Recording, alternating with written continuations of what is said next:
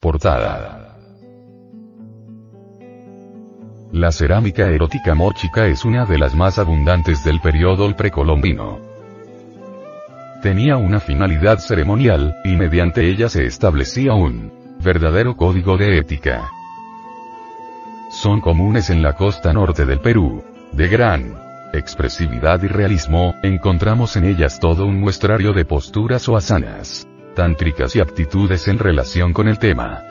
Con la suprasexualidad, magia sexual, tal como se practicó en las escuelas de tantrismo blanco indoamericano, se multiplica infinitamente la potencia de la voluntad mediante el desencadenamiento y actualización omnipotente de las sutiles corrientes nerviosas.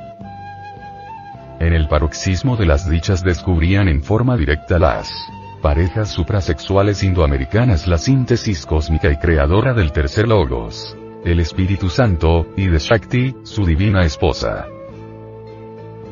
La mujer indoamericana suprasexual vivía, según el canon establecido por la misma práctica, regiamente durante el coito como Maya Shakti, mujer evadiosa.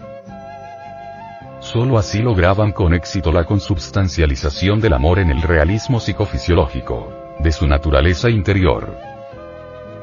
El varón suprasexual a su vez en el acto de la cópula trascendental, personificaba a Shiva, el Espíritu Santo, y se sentía inundado con esa fuerza maravillosa del tercer logos.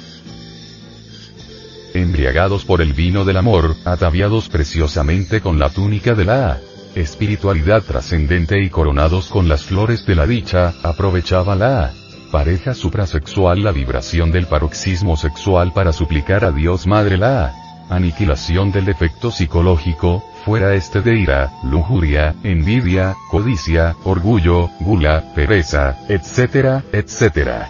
Que ya había comprendido a fondo en todas las regiones del subconsciente. Así es como la pareja iba religándose a Dios de instante en instante, de momento en momento.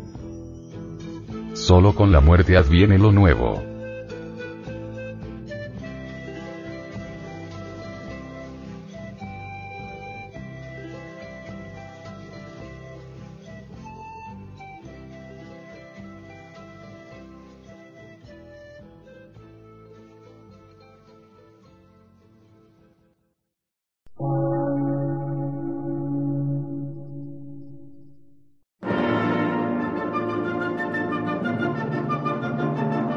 Emisora, gnóstica, transmundial.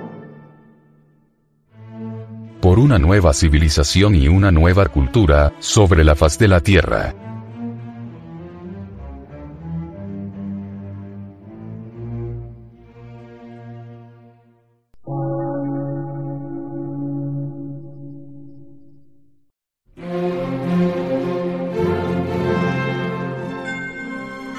Medio de radiodifusión científico, artístico, místico y filosófico, de la Asociación Colombiana de Centros de Estudios Gnósticos, Antropológicos, Psicológicos y Culturales. A.C.